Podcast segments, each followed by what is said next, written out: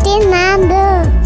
Seja bem-vinda. Eu sou Stephanie Ercolim, apresentadora do Maternando, o podcast que fala sobre o mundo materno. Hoje, o nosso programa está um pouco diferente. Ao invés de relato, vamos fazer uma entrevista com o Flávio, mais conhecido como Tenente Bahia. Vamos lá? Primeiramente, eu quero te agradecer, Flávio, por aceitar o convite de vir contar a sua história sobre o mundo paterno. Eu que agradeço. Falar um pouquinho dessa experiência de um pai que viveu os cuidados maternos. Bom, pessoal, para quem não conhece a história do Tenente Bahia, ele perdeu a sua noiva que estava grávida no dia do casamento. Jéssica, sua noiva, estava grávida de seis meses da linda Sofia. Tenente, eu gostaria de saber como foi receber a notícia de que você seria pai. Bom, para mim foi muito importante porque e realizador porque eu já queria ser pai. Eu acho que o homem, em algum momento da vida, ele pensa em ser pai, justamente para perpetuar a sua, a sua linhagem, digamos assim, mas perpetuar um pedaço de você aqui na Terra. E acredito muito que todos os homens pensam em ser pai, a maioria. Eu tive essa notícia numa noite de um aniversário do irmão dela e ela me fez a surpresa foi inesperado, a gente não tinha planejado essa gravidez. E quando ela me deu um, embrulho com um teste positivo da gravidez, eu fiquei muito feliz. Foi uma notícia maravilhosa.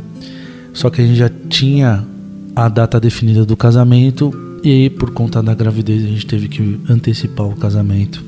Mas a notícia ela foi muito, muito comemorada. Eu fiquei muito feliz, chorei, obviamente, com a felicidade, quanto eu queria ser pai e como isso ia mudar a minha vida. E mudou, né? A partir do momento que você tem uma notícia que você vai ser pai, você se torna talvez mais paciente, mais cauteloso, ainda mais eu, que sou policial, trabalhava na Força Tática, na comunidade do Heliópolis, então me tornei muito mais cauteloso nos atendimentos de ocorrências e muito mais cauteloso na vida em si, porque agora não é só eu no mundo, não seria só eu no mundo, seria uma criança. Então, não foi planejado, mas a partir do momento que teve a notícia, eu comecei a me planejar. Quem te acompanha pelas redes sociais vê que você é um super paizão, que você tem uma rotina, né, toda agitada. Eu queria saber como que você consegue conciliar, né, a, a, o seu trabalho, porque também é, é digamos assim, que você acaba trabalhando à noite, então é bem né, cansativo. E, e para quem te acompanha exatamente pelas redes sociais, vê que logo cedo você já tá com a Sofia. Então, praticamente você mal consegue dormir, né? Então eu queria saber um pouquinho disso, como que você faz para lidar com essa rotina? É, se você recebe muitas, muitos depoimentos dos pais, né, compartilhando as histórias deles com você. Bom, no começo e eu justamente pensei que não seria possível. Mas graças a Deus eu tive uma licença maternidade. É, a partir daí sim começou o, o, o pai com cuidados maternos. Foi muito difícil no começo. A Sofia ela tinha restrição de sono pelo tempo que ficou na UTI, mas graças a Deus eu tenho um suporte. No começo era a avó materna que me ajudava, atualmente é minha mãe a outra avó que, que ajuda. Eu trabalho muitas vezes à noite, chego, dou uma descansada e quando eu tô de folga é exclusivamente para Sofia, né? Quando eu tô de folga, eu marco as consultas da Sofia, então sou eu que levo ela em todos os médicos. É engraçado que quando eu chego nas consultas, alguns médicos até perguntam onde está a mãe.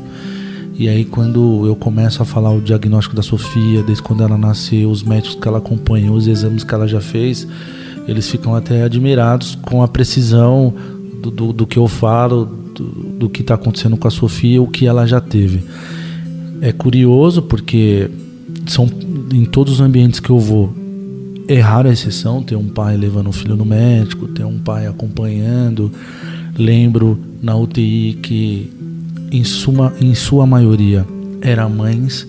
Né? Era até engraçado, parecia que eu estava num banheiro feminino, mas que eu deveria ficar.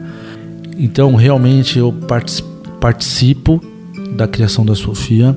Eu não, na verdade, eu não sou um auxiliar, eu sou um protagonista uh, na criação da Sofia. Eu quero estar em todas as suas evoluções, em todas as suas descobertas. Para mim é muito importante o pai estar tá presente é, nessas, nesse, nessas coisas que a criança vai descobrindo, vai interagindo e como isso também é, influencia na segurança da criança, no seu desenvolvimento é, intelectual. Eu acredito muito, talvez tenha até estudo sobre que o, o, quando o pai ele dá os cuidados, por exemplo, dá o banho, troca, dá de mamar, ela tem uma sensação de segurança. E isso vai influenciar na vida adulta dessa criança ser um, um, adulto mais decidido na sua vida. A Sofia ela sente muita segurança quando tô, quando tá comigo e agora cedo, enquanto eu estava vindo para cá, ela só queria meu colo, sair, ela começou a chorar porque ela sabe que quando tá com o pai dela é brincadeira, é segurança, é divertido e assim, eu tento mostrar a vida divertida para ela, né? Porque a gente sabe que a vida é muito difícil. E tudo que aconteceu, eu não poderia passar a minha dor para a Sofia. Então hoje a Sofia é uma criança alegre e é isso que os pais têm que ter em mente. O que você quer passar para seus filhos, né? Eu acho que quando você passa alegria, é, motivação, essa criança ela vai ser uma criança muito alegre. Então sim, tudo que é mostrado na rede social é a vida como ela é.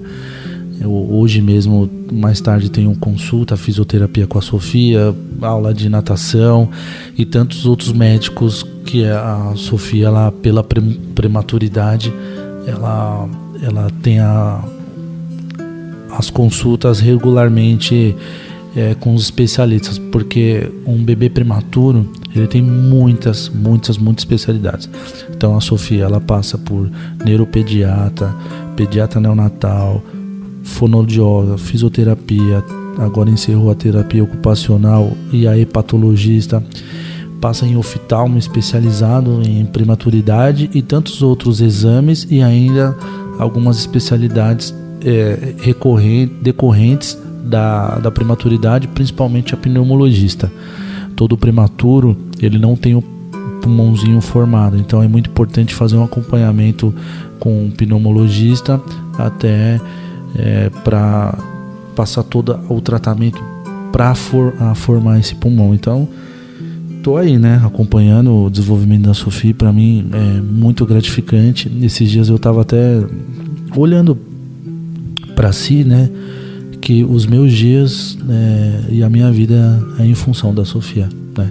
Às vezes a gente deixa até de se cuidar para deixar tudo em ordem, né? Hoje a gente, eu vou no mercado é só pensando nela, ah, tem essa fruta, tem isso que ela tem que comer, tem isso que ajuda na, na, na parte digestiva, tem o leite, tem o remédio. Então, e, eu espero que mais pais possam efetivamente participar da criação dos seus filhos. E Flávio, é, você escreveu um livro, né, contando sua experiência sobre o mundo paterno. Eu gostaria que você nos falasse um pouco como surgiu a ideia do livro, para que você é, possa contar um pouco. Ele está contando toda é, é, o período, né, de, de, de, de gravidez, é, de, de, de, tudo. Como, como que foi estipulado, né, para ser feito esse livro? Qual foi a, a sua ideia mesmo referente à criação do livro? Bom, na verdade eu nunca pensei em escrever um livro. Eu estudei letras na USP, tenho sim uma formação acadêmica que me auxiliou a escrever o livro, mas de fato eu nunca imaginei escrever um livro. É, tudo surgiu pelas redes sociais. Quando a Sofia ficou internada, o, o meu Instagram começou e o Facebook começou a ser um diário para avisar as pessoas, os parentes próximos, que não poderiam ter contato com ela pela prematuridade. Só eu e a avó materna e minha mãe entrava na, na UTI então o Instagram começou a ser um diário. Eu falava tudo o que acontecia com a Sofia para noticiar, para noticiar os parentes e amigos, para falar que estava tudo bem e o quadro evolutivo da Sofia.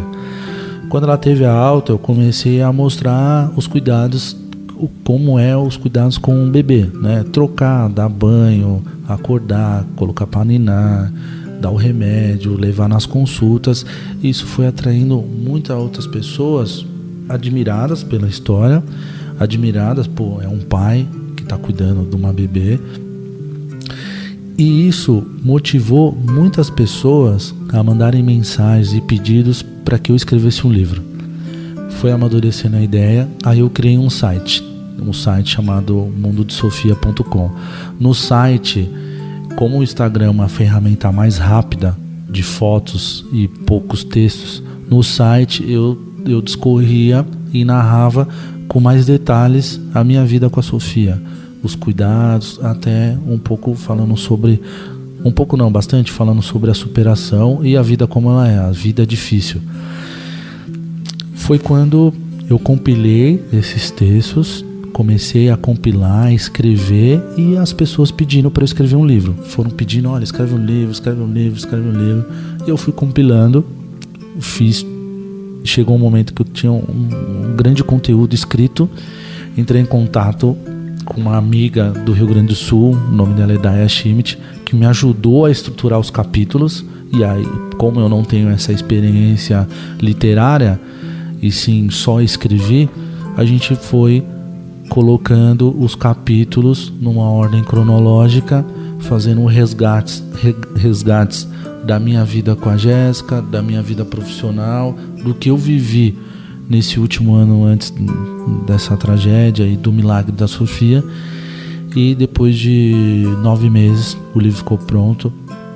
A gente teve bastante procura de várias editoras, mas o livro ele deveria ter um cunho social. Então, parte da renda do livro é destinada para uma ONG e isso é em contrato direto. A pessoa fez uma compra do livro, a parte dessa renda já vai já vai destinada para a ONG. Por isso que eu não faço a venda do livro pessoal. E sim, o livro ele, tem alguns propósitos. O primeiro é tocar pessoas, é falar que essa vida ela ainda é muito bonita, muito importante, apesar de todos os problemas. Há beleza em todos os lugares, basta só a gente estar tá esperto para observar que, que a vida vale a pena. O segundo propósito é perpetuar quem foi a Jéssica, essa mãe maravilhosa que deu a vida pela mãe, essa mãe que me ensinou a cuidar de uma mulher, que me ensinou a, a ter os cuidados com criança, porque a Jéssica era uma pessoa que adorava crianças, adorava a humanidade, adorava o próximo e sabia muito o valor do perdão. Então a Jéssica me ensinou muito. Esse é um outro propósito, né? Perpetuar a história da Jéssica, que as pessoas possam conhecer quem foi a Jéssica. E o terceiro propósito é justamente ajudar a ONG, prematuridade.com, uma ONG que me acolheu, porque imagine, um pai de paraquedas com uma bebê na UTI durante dois meses. Eu não sabia nada, então eu precisava saber o que era a prematuridade. Hoje a prematuridade é a maior causa de mortalidade infantil é, no Brasil e no mundo. Aqui no Brasil, por ano, nascem mais de 340, bebê, 340 mil bebês prematuros. Isso causa um impacto não só na saúde pública, mas na vida da pessoa, na vida dessa mãe, porque a mãe vai se culpar, ela vai ter depressão, ela não muitas vezes não tem apoio, às vezes é uma mãe solteira, às vezes é uma mãe jovem que não tem uma maturidade para vivenciar. Então eu escrevo, eu escrevi sobre isso no livro e, e tive essa ajuda, esse suporte da ONG para tentar entender a prematuridade, porque hoje, de acordo com pesquisas, 37% das mães não querem ter filhos mas porque elas estão inseridas no mercado de trabalho.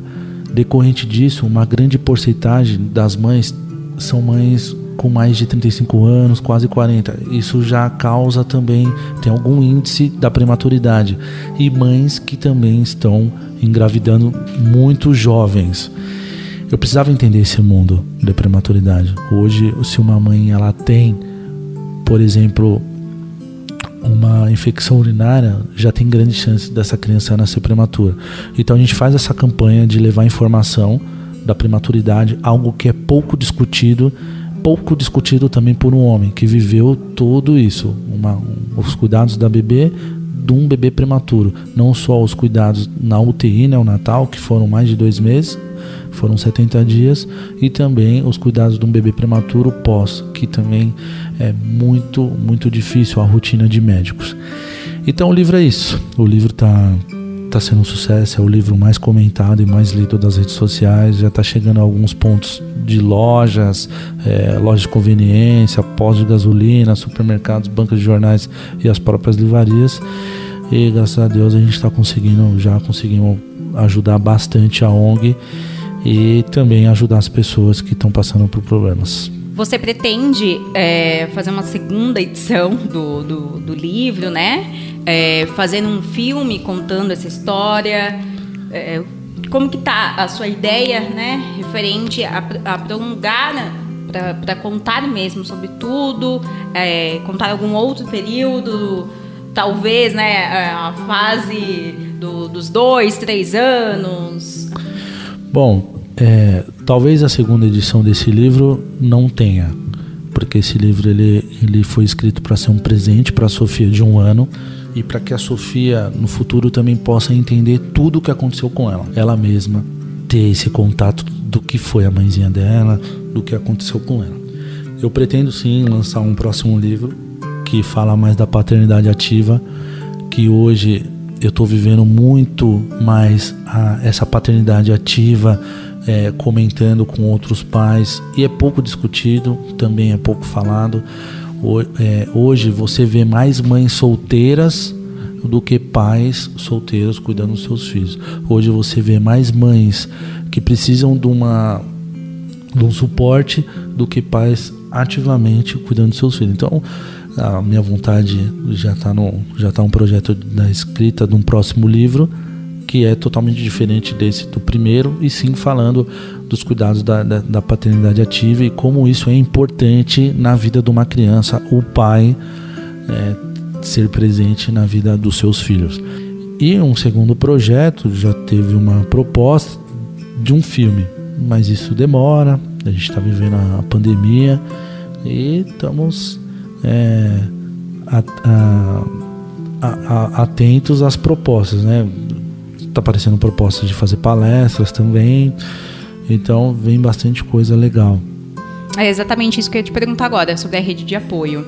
É, muitas mães, é, né, que a gente acaba é, percebendo pelo, pelas suas redes sociais, acabam compartilhando as histórias e falando até, né, é, falando, nossa, gostaria muito que meu marido fosse assim.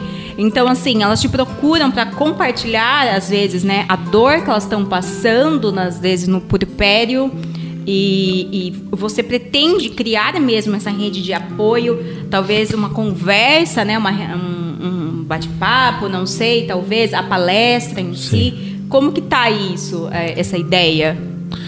Bom, é, pelo que eu vivi, pela prematuridade, até esqueci de falar, o livro também ele faz um movimento para construção no hospital para atender essas mães. É, que, que não tem um suporte, uma rede de apoio para atender as crianças prematuras e ser um hospital de excelência totalmente público. Agora, sobre as mães que me acompanham, que me seguem, é muito legal porque muitas delas querem até cuidar da Sofia, dão dicas, porque você é mãe, você cuidou da sua filha, você sabe o que foi bom para sua filha. E muitas dessas mães, elas querem impor os cuidados que tiveram com suas filhas para mim. É, às vezes elas dão até puxão de, de, de, orelha em mim, não, não faça isso, faça aquilo, levo numa boa, porque eu sei que essa mãe cuidou do seu filho e gostaria que eu cuidasse da então, mesma forma. Você também está passando por isso. Sim, isso aí é normal. É, e outra, outra parte de relatos é justamente as mães que são solteiras, são viúvas, o quão, o quão é difícil é, viver sem apoio e, e muitos relatos também dos pais que abandonam, dos pais que não são presentes. Então tem sim mensagens, ah, gostaria muito que meu marido fosse assim, ah, gostaria muito que o pai do meu filho fosse presente. E relatos de violências, como eu sou policial, eu recebo mensagens do que fazer numa violência doméstica. Eu já tive que. É, eu não posso receber essa mensagem e, e não dar o andamento. Então eu já tive que acionar a viatura, solicitar a viatura porque era longe, às vezes até orientar o que fazer, procurar uma delegacia da mulher, procurar uma viatura para fazer o boletim de ocorrência e procurar os meios legais para ter uma medida protetiva. Então, é, é engraçado, eu não quero ser o herói.